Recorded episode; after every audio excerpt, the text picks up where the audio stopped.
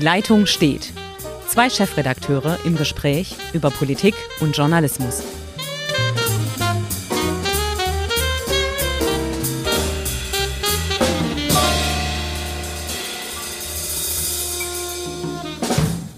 Herzlich willkommen zu Die Leitung steht mit Uli Becker. Uli, grüß dich. Hi. Hi, Uli. Chefredakteur der Südwestpresse und Henrik Roth, Chefredakteur der Schwäbischen Zeitung. Wir sprechen wie immer über ein paar wichtige Dinge, die so passiert sind in der Vergangenheit. Und was ja ganz spannend war, also erst ging's mal los, Impfbremse, dann kamen endlich die Impfzentren, dann haben die endlich funktioniert, dann gab's endlich genügend Impfstoff. Und dann hat natürlich auch die Hausarztpraxis-Lobby ordentlich Druck gemacht, dass die impfen dürfen. Was natürlich zum einen Sinn macht, zum anderen aber auch ein bisschen umstritten ist, denn es gibt pro Impfung 20 Euro und natürlich die Priorisierung ist inzwischen auch aufgehoben. Das heißt, er kann sagen, du, dich mag ich lieber oder dich mag ich weniger lieb oder du kommst bei mir dran. Also der Arzt, Hausarzt selber entscheidet. Und ähm, jetzt gibt so ein bisschen Zoff um die Dokumentation. Und ich glaube, neben der Wirkung der Spritze ist einfach die Dokumentation das Wichtigste. Uli, wie siehst du das? Naja, ich finde, die niedergelassenen Ärzte haben so ganz stark sich eingebracht und wollten es unbedingt haben. Und jetzt haben sie angefangen, darüber zu jammern, dass es gewisse Bedingungen gibt, die sie erfüllen müssen. Das ist mir, ja, hm, im, im, im Grunde, sie haben sich in dem Prozess eingebracht. Sie wollten unbedingt mitimpfen und ich finde, sie müssen jetzt auch versuchen, das mit durchzuziehen. Also die 20 Euro, das ist wesentlich mehr, als sie sonst für eine Impfung bekommen. Das ist auch nicht überbordend. Also ich habe auch mit ein paar Ärzten gesprochen, die sagen, na gut, wir müssen natürlich jetzt die Praxis so vorhalten, dass wir die Patienten trennen von den anderen, damit wir also keine Überschneidung bei den äh, Menschen bekommen, die sich gegenseitig anstecken könnten. Da ist schon ein gewisser Mehraufwand. Aber die Dokumentationspflicht, ähm, ich finde, das ist nicht so viel verlangt, wobei ich natürlich finde, dass die eigentlich Schuldigen, wenn man das so sagen will, nicht die niedergelassenen Ärzte sind, sondern die Bundesregierung, die sehenden Auges in diese Impfung hineingegangen ist und sich nicht überlegt hat, dass das Eintragen in einen gelben Schmierzettel von der Weltgesundheitsorganisation, der überhaupt keine Fälschungssicherheit hat, dass das vielleicht nicht ausreichen könnte, um nachher in Nachweis zu führen, dass man tatsächlich geimpft ist. Und das haben wie immer im Rahmen der Digitalisierung alle Nachbarn besser gemacht und wir sind wieder mal einsame Spitzenreiter in der Tabelle von unten gesehen. Also Endlich bin ich mal Kontra. Nennt mich ab heute den Lobbyisten aller Hausärzte. Ich glaube, ohne die Hausärzte hätten wir dieses Tempo gar nicht hinbekommen, dass jetzt mal wirklich mal ein Schwung nach vorne gekommen ist. Kritik an der Bundesregierung teile ich. Die Dokumentationspflicht ist tatsächlich schwierig, sagen wir mal so. Ich habe einen gelben Zettel seit von früher, von als Auslandskorrespondent. Ich habe da hunderttausende verschiedene Impfungen, Tollwut und so weiter und so fort. Ich kann da überhaupt nichts mehr erkennen. Also man könnte wunderbar was machen. Aber ich, jetzt breche ich mal die Lanze für meine Hausärzte aus dem ländlichen Gebiet, die sehr in meinen Augen, ich habe auch überhaupt keine Indizien, dass das Quatsch wäre, was ich jetzt sage, sehr verantwortlich mit ihrem Patientenstamm umgehen. Und da kenne ich diverse, die fahren des Abends in den Kreisen ihre Patienten ab. Und zwar auch teilweise Hochrisikopatienten, alte Menschen weit über 80, die überhaupt nichts mehr schaffen. Und dafür 20 Euro, während, jetzt bin ich böse, während die Impfärzte in den Impfzentren gelangweilt da sind, jedem so sagen, und jetzt kriegst du eine Wumms, Wumms, Wumms, deutlich besser mehr verdienen. Also von daher finde ich, ist okay. Mein Gedanke war, weil wir immer sehr wohlfeil darüber debattieren, machen wir mal ein bisschen Werbung für ein ganz, ganz oder eine ganz große Zeitung, die Süddeutsche. Ich weiß nicht, ob ihr es gesehen habt. Die haben ja ein riesen Dossier hingelegt zu Wirecard. Mhm. Das liest sich wie ein Krimi. Äh, extrem gut dokumentiert. Ich glaube, die ganz, ganz großen Zeitungen, die mit einem riesen Stab immer noch durch die Welt marschieren, die können im Zweifelsfall in einem Jahr eine Geschichte bringen, was alles falsch gelaufen mhm. ist, wo wir uns an den Kopf packen.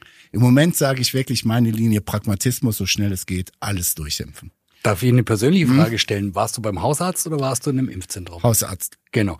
Ich wollte ganz kurz noch reingrätschen zwischendrin, da bin ich hundertprozentig bei dir. Also da, ich sehe es kritisch, aber wenn die unterwegs sind zu den äh, Patienten, die nicht in die Praxis kommen können, das ist eine ganz wichtige Aufgabe, weil das machen entweder die mobilen Impfteams die gehen da auch hin in die Altenheime und so weiter und zu Leuten, wo man nicht hinkommt. Das ist wichtig. Aber generell so flächendeckend hatte ich schon auch ein bisschen den Eindruck, dass es da natürlich auch um Zusatzumsatz geht, den die Hausärzte jetzt äh, generieren wollen. Ach, den Zusatzumsatz, den, den gönne ich Ihnen ja. Also Sie haben ja damit auch eine, eine gewissen Aufwand. Was ich jetzt, was mich so ein bisschen stört, ist, dass Sie sich bei der Dokumentationspflicht schwer tun, weil ähm, klar ist eine, eine Arztpraxis nicht dazu da, dass sie in irgendeiner Art und Weise beglaubigt ähm, oder ein Dokument beglaubigt. Auf der anderen Seite kann natürlich kein anderer im Grunde das machen. Sie, sie haben geimpft, sie wissen, wer geimpft ist, sie haben diese Impfung vollzogen, also können sie auch den Nachweis beglaubigen, dass das so passiert ist. Aber ich möchte nochmal noch mal darauf zurückkommen, auf dieses Versäumnis der Bundesregierung, die und und da bin ich ähm, total bei dir, Hendrik.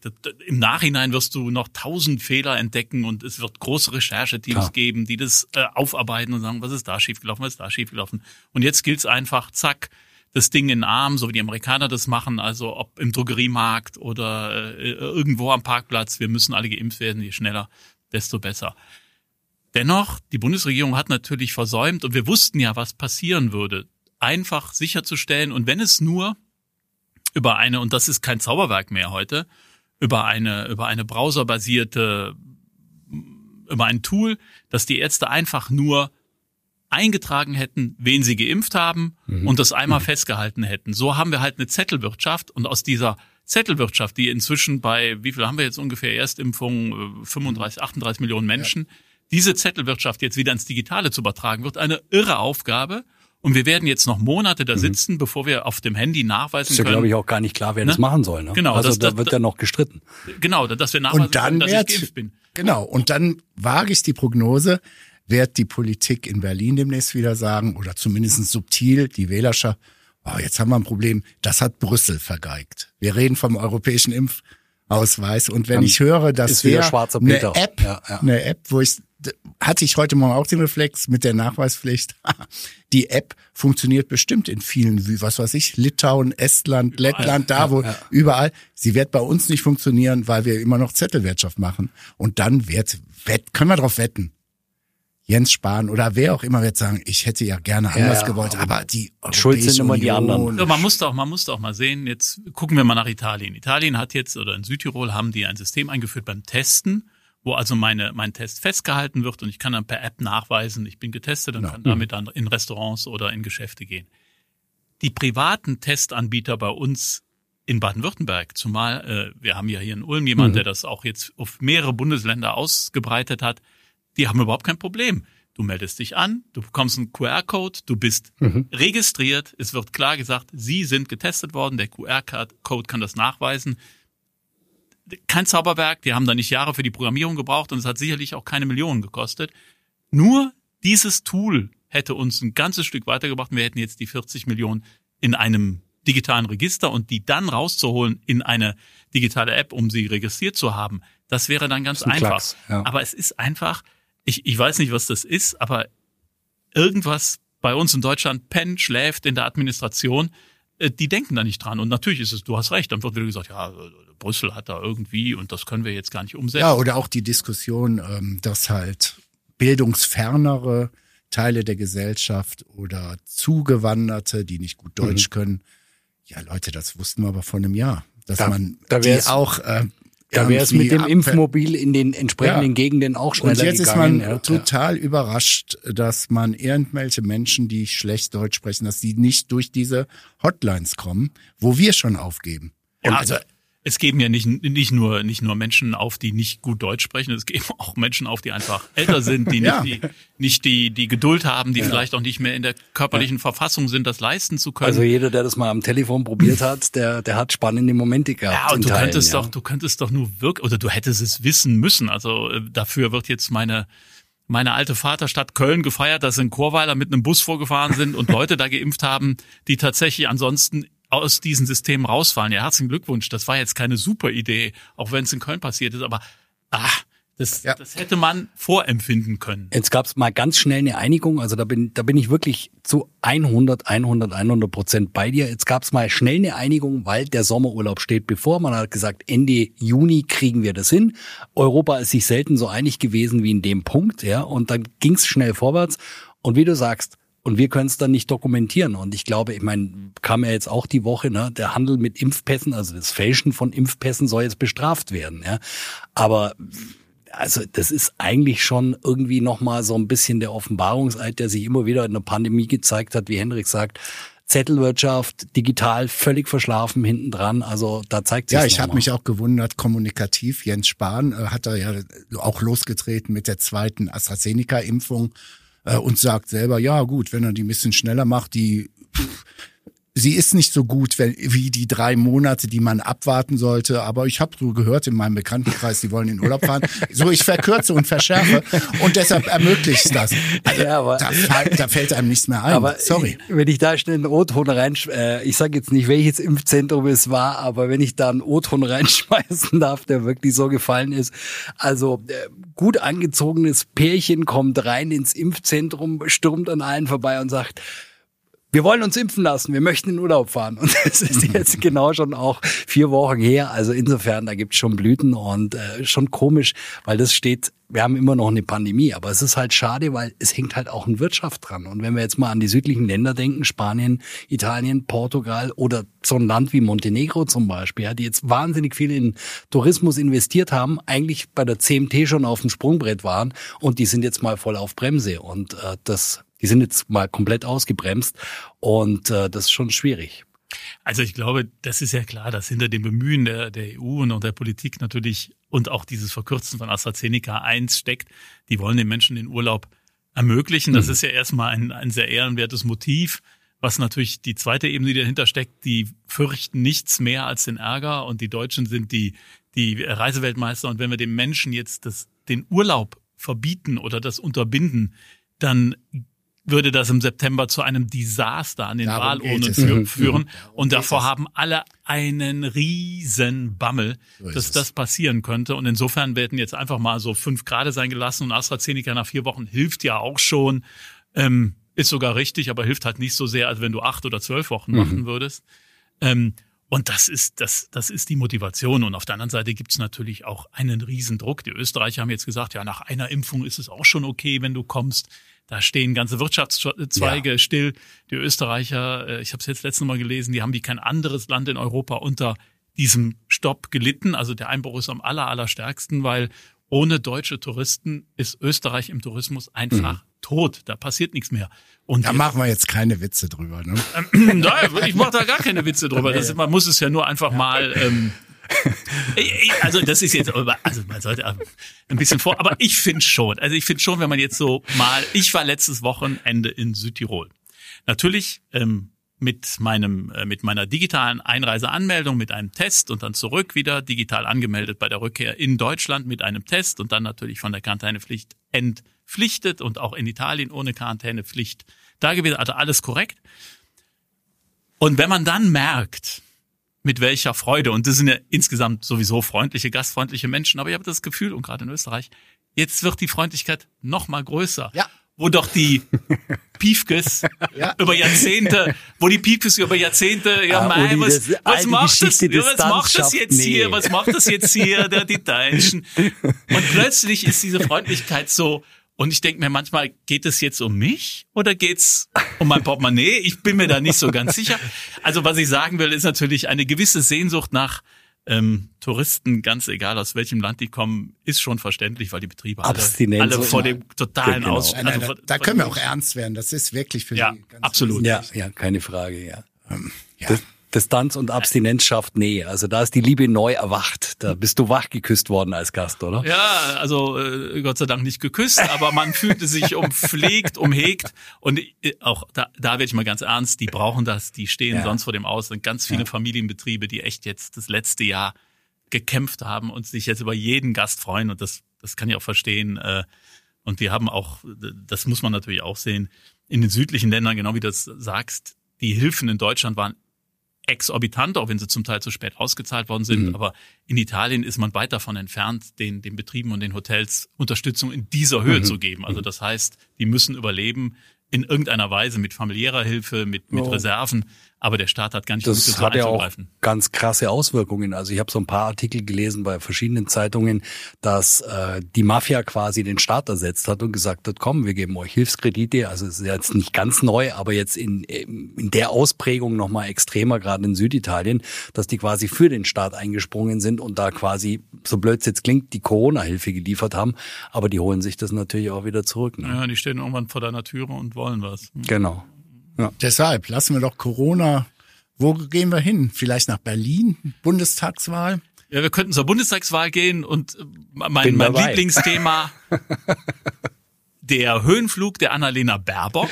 Ah, Interessant ich glaub, ich zu weiß, beobachten und jetzt plötzlich gibt es Kritik an ihr und was ich ganz erstaunlich fand, weil ich muss jetzt meine persönliche Meinung, ähm, auch das wieder nicht politisch motiviert, sondern einfach nur mit kühlem, objektivem Blick das, was sie da gemacht hat, nämlich ihre Einkünfte nicht der Bundestagsverwaltung gemeldet hat, das ist eine, sagen wir, lässliche Sünde, nicht besonders schlau, ja, aber ja. Mh, hm, die Süddeutsche hat direkt eine ganze Seite draus gemacht. Also mhm. was will Gelesen, uns das ja. sagen? Also wollen jetzt unsere Journalistenkollegen sagen, hm, wir sind auch den Grünen gegenüber kritisch oder bekommt Frau Baerbock jetzt so richtig Gegenwind, weil einfach jetzt alle denken, jetzt ist mal Zeit, dass man diese diesen Höhenflug ein bisschen stoppt? Was ist da? Ich glaube, es wird grundsätzlich recht schwierig für die Grünen. Sie waren sehr, sehr euphorisch, weil alles prima geklappt hat, im Gegensatz zur Union. Äh, dazu dann auch in unser, halt bei uns in Baden-Württemberg, dieses überragende Wahlergebnis für Winfried Kretschmann. Jetzt wird's halt ein bisschen bitterer. Ich habe, äh, weiß nicht, ob ihr die, diese Diskussion gesehen habt, ähm, im RBB gemeinsam mit der Süddeutschen Baerbock mhm, und mhm. Scholz äh, war sehr angenehm. Also es fiel mir mal, jetzt machen wir mal oh, Medienkritik. Ich, ich, nee, ich fand, ich fand, ich, die hatten mal, die hatten Gelegenheit, ihre Position klar zu machen. Und da habe ich mir gedacht, liebe Leute, ich glaube, die SPD hat ein Riesenproblem mit ihrer Führung. Damit meine ich auch die aus dem hiesigen Bundesland kommende Bundesvorsitzende. Ja. Aber der Scholz wird, wenn er das so durchhält, ich würde ihn nicht so ganz unterschätzen. Nö, dafür ist er, dafür ist er zu viel Profi. Ich habe bloß ein bisschen provokant gegähnt, weil es war ja schon sehr, also es war ja nicht kontrovers. Die hatten sich alle lieb und ich ja, dachte. gut, sie kommen ja auch im Prinzip aus ja, demselben genau. Lager. Und ich dachte mir, ich dachte mir halt, ach, kommt da die nächste große Koalition? Kann es ja nicht sein, weil da war, da war einer zu viel dabei. Aber das war so, so, so, so ein ganz, wie sagen, ganz na, aber das ist doch schönes das ist, Schaulaufen. Ja, aber guck doch mal, das ist doch, ja? also Olaf Scholz ist ja eh kein charismatischer ähm, cholerischer Mensch, der plötzlich äh, zu, zu Ausbrüchen neigt. Das ist ja hm. der ruhige Typ. Hanseat, ja, so ruhig. Hanseat und ruhig und Finanzminister ist halt auch so, wie er ist.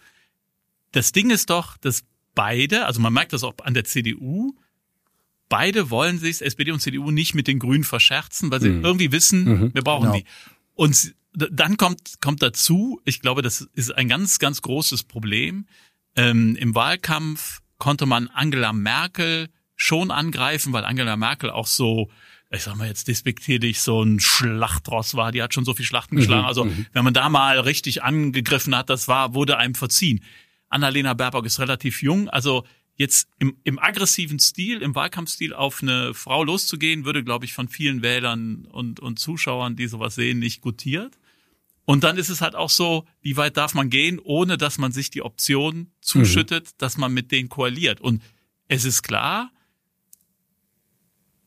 für die große Koalition wird es nicht mehr reichen. Und mhm. es ist ziemlich klar, dass vermutlich ohne die Grünen in irgendeiner Konstellation eine Regierung nicht möglich ist. Also die einzige Zweierkonstellation ist ja grün-schwarz, schwarz-grün. Ja. Also wenn ich das jetzt so aus dem Kopf So, aber dann haben wir ja gut, dann haben wir noch ja. die Ampel und vermutlich wird es für äh, ähm, äh, Schwarz-Rot nicht mehr reichen. Ja. Ne? Also, also das ja, Ampel oder Jamaika. Ja, ja, Und, das, und, und da alle, das merkt man so, alle denken sich, ah, jetzt sei mal nicht so unfreundlich und, und, und wir wollen uns jetzt nicht schon jetzt so richtig los, äh, wir wollen nicht schon jetzt richtig loslegen, uns auf die, auf die Nase hauen.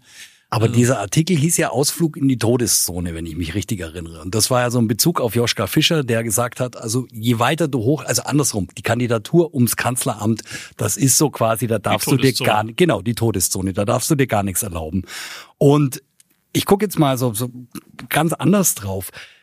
Also ich weiß nicht, vielleicht empfinden nur ich das so, aber wir Deutschen haben schon so ein bestimmtes Phänomen. Wir sehen einfach anders als andere Nationen äh, irgendwie jemand lieber beim Fall, beim, wenn er zerlegt wird, wenn er auseinandergenommen wird. Also der Amerikaner sagt, das sind natürlich immer so, ja, äh, Pauschalurteile, das ist vollkommen klar. Aber der Amerikaner sagt, Mensch, was verdienst du toll und, und hast du Erfolg und so weiter, das, da gönnt man sich was.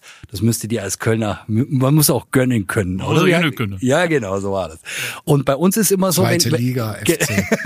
Aber gut. Ganz kurz, wenn man jemand. Boah, das ist so unfair. Das passiert doch nicht. Ihr rettet euch. Gleich Ihr rein. rettet euch. Aber bei uns wird gern jemand zerlegt. Und ich hatte bei Annalena Baerbock so, jetzt kommt die so aus dem Nichts und wird Kanzlerkandidatin und die Deutschen mögen sie auch noch und die Werte sind wahnsinnig weit oben und so weiter. Ich meine, wir haben noch ein paar Tage bis zur Bundestagswahl, vollkommen klar. Aber ich fand so, das war so der erste, die erste Möglichkeit, da mal draufzuhauen und ein Satz noch dazu. Und ich habe schon bei vielen konservativen Medien äh, will die jetzt nicht gerade aufzählen, schon irgendwo so, dass, also da wurde schon auch bewusst Stellung bezogen gegen eine mögliche grüne Kanzlerin oder habt ihr das anders empfunden? Naja, es gibt schon so eine, ja, hm, also äh, sagen wir mal so, der Wahlkampf wird stärker polarisieren als die Wahlkämpfe zuvor. Mhm.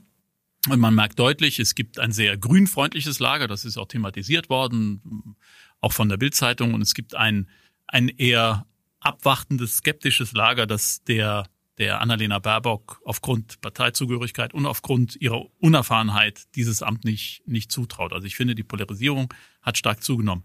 Was mich mehr ähm, stört, aber ich weiß gar nicht, ob das so ein deutsches Problem ist, dass wir sobald Oma, äh, sobald Oma, Oma, Oma, sobald jemand, Oma, sobald jemand ähm, in dieser Todeszone sich befindet, wird der zerpflückt, der wird seziert, der wird zerlegt da wird wirklich jede, jede kleine Äußerung äh, genommen und wir versuchen den oder die zu zerstören. Und das ist eigentlich, hey, bleibt mal fair, versucht mal zumindest jemandem eine Chance zu geben. Da geht's gar nicht um Annalena Baerbock, da geht's genauso um um Frau Nahles, die zertrümmert worden ist, äh, Anna, äh, Frau Kramp-Karrenbauer, die im Grunde auch, wenn sie Fehler gemacht hat, keine Chance hatte, mhm. oben zu bleiben, weil sie ist einfach abgeschossen worden im übertragenen Sinne. Und da finde ich, gehen wir nicht zu sehr oder zu schnell oder zu hart ins Urteil mit den Leuten. Aber das liegt auch daran, dass bei der Bundespolitik müssen ja dann auch Entscheidungen gefällt werden, die tun einigen Leuten weh. Ich will es einfach verkürzen. Winfried Kretschmann, auch in zwei Legislaturperioden, es ist übersichtlich, was ein Landesvater an Entscheidungen trifft, die wirklich entscheidend das Leben unter Umständen mhm. verändern. Im Prinzip sehen wir es ja, Schulpolitik. Das ist Ländersache. Frau Eisenmann, Kultusministerin, phänomenal gescheitert. Jetzt geht's natürlich demnächst um Finanzen, es geht mhm. um Steuern, es wird auch, auch wenn es in Deutschland nicht das große Rennerthema wird, es geht zum Beispiel auch um Außenpolitik, wo man immer einen sehr, sehr, ja doch, in seiner Zeit überzeugenden Joschka Fischer erlebt hat, der Außenpolitik konnte und Cem ja. Özdemir kann auch Außenpolitik. Mhm. Aber was im grünen Wahlprogramm steht oder was die Basis zu, in der Außenpolitik will, das wäre schon schwierig zu vermitteln. Die, ah, ja. Und ich, das merken langsam die Leute. Und deshalb, glaube ich, wird die ganze Debatte auch eine ganze Spur schwieriger. Also ich würde gar nicht sagen, Entschuldigung, ganz kurz, kurz, ich würde gar nicht sagen, dass Außenpolitik gar nicht so wichtig ist, weil wenn wir jetzt einfach nochmal, wie gesagt, wir haben ihn ja schon beerdigt und wir sind ja dann immer eins weiter, das ist ja auch gut. Ja, aber wenn wir nochmal an Trump denken, wenn wir denken, wie sich das Verhältnis zu beiden verändert hat, der definitiv gegen Nord Stream 2 ist, der wird irgendwann wird er sich das wieder zurückholen, da bin ich mir relativ sicher. Aber wo es jetzt erstmal keine Sanktionen gibt, außer gegen die äh, Verlegeschiffe der Russen, also keine Sanktionen gegen deutsche Firmen und so weiter. Also ich glaube, dass die Außenpolitik schon auch ähm, ja, entscheidend wird mit, mit all dem, was da so ansteht und jetzt eben Das weiß ich ehrlich gesagt nicht. Für nee? als einer, der sehr auf Außenpolitik fixiert okay. ist. Ich glaube, das ist ein Blasenthema, auch von so einem, einem gewissen Teil der Gesellschaft, aber ich glaube, mit Außenpolitik gewinne ich keine Wahl, keine das, Bundestagswahl. Okay, okay, ja, das, das ist der das, Punkt. Das, ja, okay, dann. aber das reicht, um, sagen wir mal, Werte von der Baerbock um drei, vier Prozent runterzuziehen. Hm. Ja klar, also das die, ist der Punkt. Die, die Außenpolitik, du gewinnst mit mit Jobs, mit Wirtschaft, mit innerer Sicherheit, mit Rententhemen. Das sind, glaube ich, die Themen, die ja, dazu führen, Klima. dass und Klima und Klima, dass du eine Wahl gewinnst oder oder nicht. Ähm, aber mir, also du, du hast ja recht. Also es gibt innerhalb des Programms der Grünen Punkte, die dann auch auf dem Parteitag dann letztgültig beschlossen werden, ähm, die schwierig zu vermitteln sind. Was ich aber meinte ist, dass die Person, und da geht es mal wie gesagt nicht um Annalena Baerbock, es ist ja ein ähnliches Phänomen bei Armin Laschet, der kriegt ja medial kein Bein auf die Erde, ähm, weil nahezu jede Äußerung wird auf die Goldwaage gelegt. Das ist nicht, nicht ganz verkehrt. Aber selbst bis hin zum äußeren Erscheinungsbild, dann hört man so, so stammtischmäßig, ja, wie soll der denn, mhm. also wenn da mal so ein Biden steht und dieser kleine nordrhein-westfälische Ministerpräsident, da sage ich, Freunde, man muss den Leuten eine Chance geben. Und mhm. ganz egal, ob sie Baerbock oder Laschet heißen. Ähm, wenn wir das so weitertreiben, und das ist jetzt was, was ganz über diese Bundestagswahl hinausgeht, wenn wir das so weitertreiben, haben wir am Ende überhaupt kein politisches Personal mehr, über das wir uns jetzt schon beschweren, weil niemand mehr diesen Job machen will, weil er entweder äh, sofort zertrümmert wird ähm, ja, oder oder ja und das ist glaube ich der Punkt. Es ist halt eine andere Liga als seriöse Landespolitik. Und okay. Armin Laschet hat einen Politikstil den er mit Erfolg in NRW durchgezogen hat den er glaube ich auch nicht spielt er ist Aachener da wird man im holländisch-belgischen, ich nehme sogar ein bisschen weiter noch Luxemburg mit dazu, da werde ich einfach international groß. Ich kenne die Geschichte in Europa, ich kenne die deutsche Geschichte und dann bin ich mehr Diplomat, ich bin mehr, ja, wirklich mit offenen Armen gehe ich auf die anderen Leute zu und versuche zu verbinden. Ja, das ist schwierig in Berlin. Ich überlege gerade ja, die ganze ja. Zeit, wie der, wie der Uli vorher auf die Oma kam. Ich, ich versuche jetzt mal eine Brücke, pass auf. Äh, Mutti, da bin ich mal gespannt. Oma. Also Achtung, ich gehe ganz stark in die Kurve äh, Mutti wird jetzt zur Oma und ich komme gerade drauf, ich komme gerade drauf, weil weil du nämlich sagst, äh, man muss den Leuten eine Chance geben. Ich habe gerade mal kurz die Bilder vor mir, als ähm, Angela Merkel Umweltministerin war, wie sie aussah, wie sie wie sie medial wahrgenommen worden ist und dann war sie mit allen Wohl und Aber eine der erfolgreichsten Politikerinnen in der Nachkriegszeit ever, oder? Äh, absolut, aber 2005 ist sie zur Bundeskanzlerin gewählt worden. Ich glaube, Umweltministerin war sie ab 2002, glaube ich. Ähm, andere Zeit. Kein Smartphone. Mhm. Also wir haben, Smartphone ist, glaube ich, 2008, 2009 gekommen.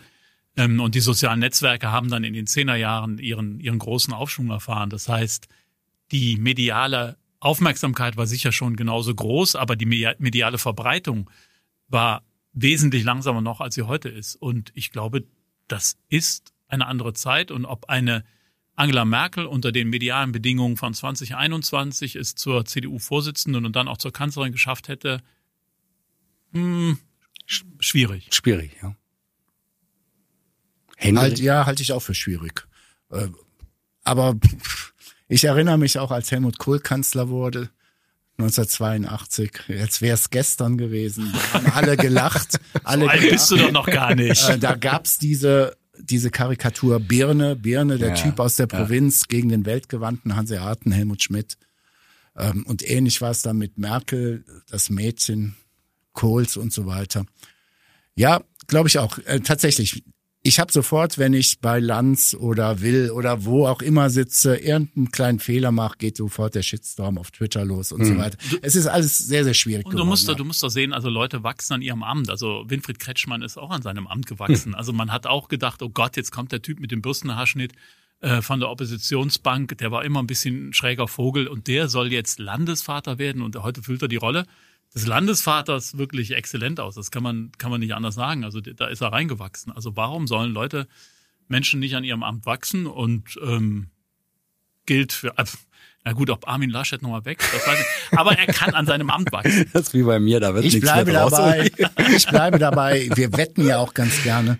Ich glaube nach wie vor, Laschet heißt der nächste Bundeskanzler. In welcher Konstellation? Wollte ich gerade sagen. Sehr nicht. schön, ja. ja. Doch, da bin ich eigentlich nee. überzeugt, die CDU wird und das sage ich hier auch mal, über 30 Prozent sein.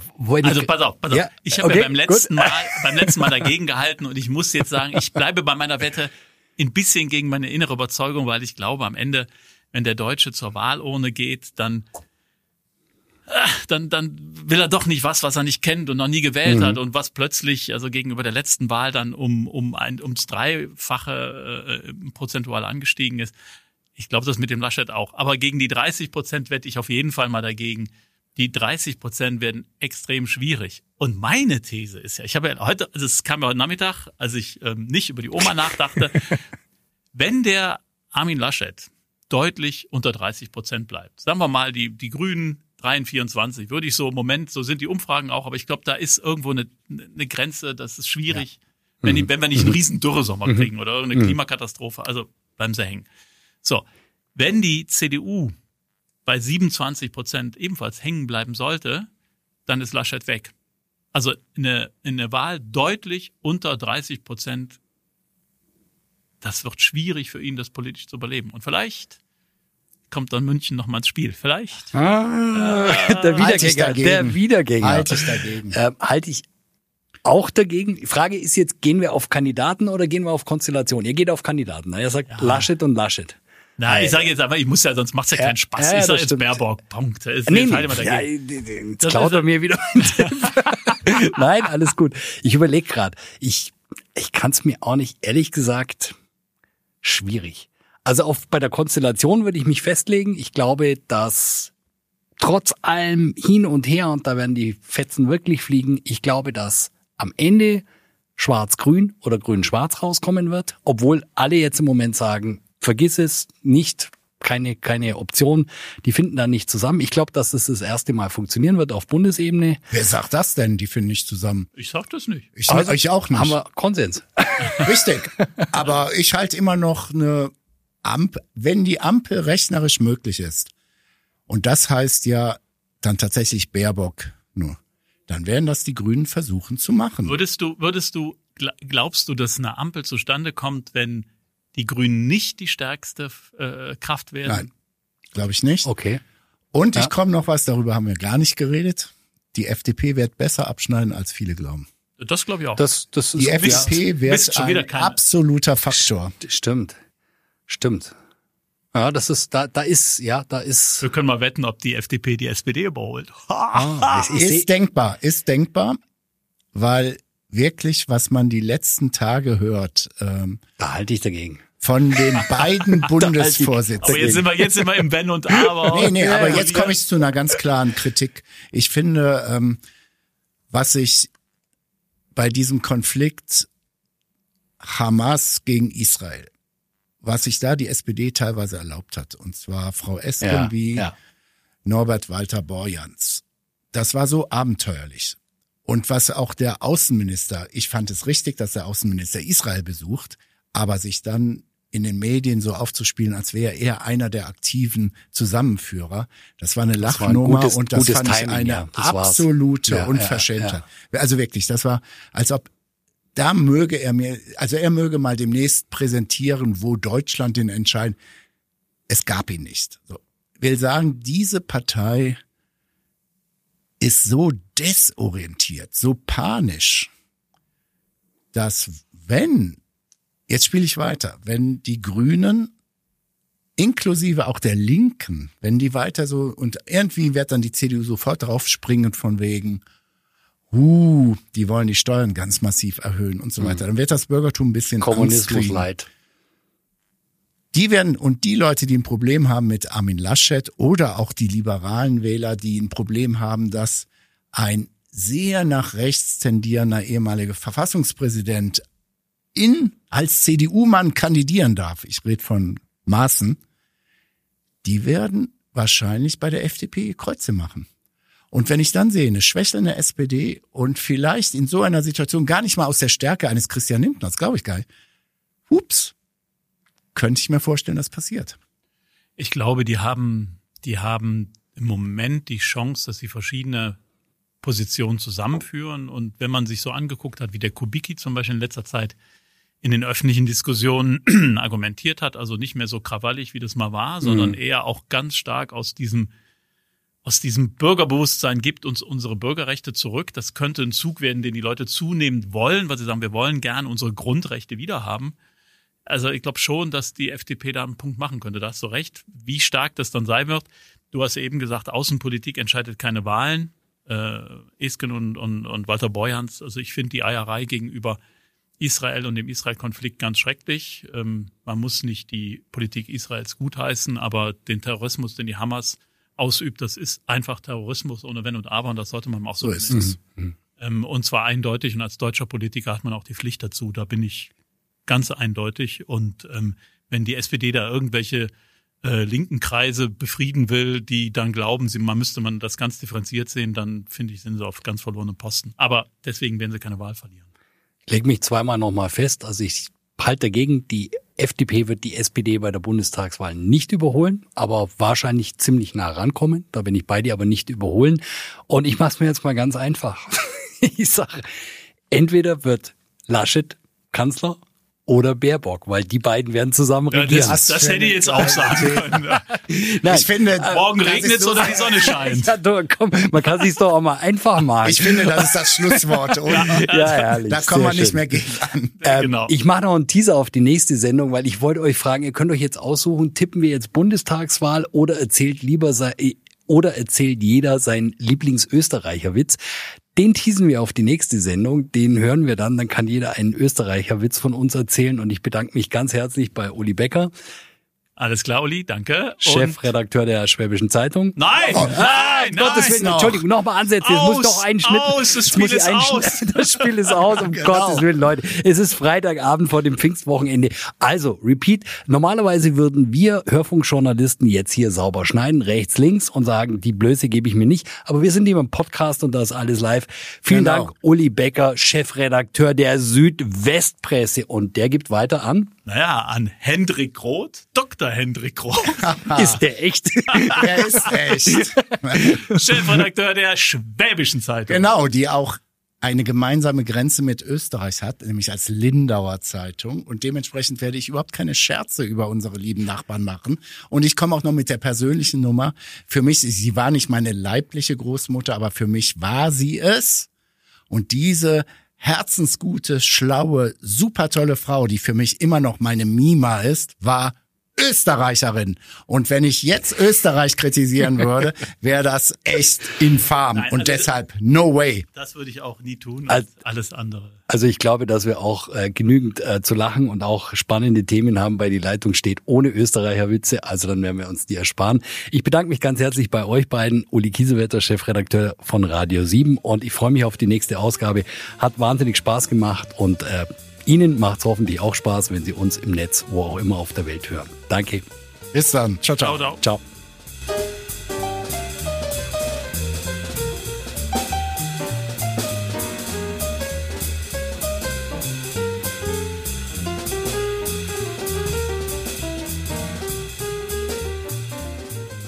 Auf schwäbische.de finden Sie mehr als diesen Podcast. Das Digital-Abo gibt es schon für 9,90 Euro im Monat. Als Hörerin oder Hörer dieses Podcasts bekommen Sie den ersten Monat sogar kostenlos. Gehen Sie dazu auf www.schwäbische.de slash Podcastangebot. Das Probeabo endet automatisch nach einem Monat. Viel Spaß auf unserer Website.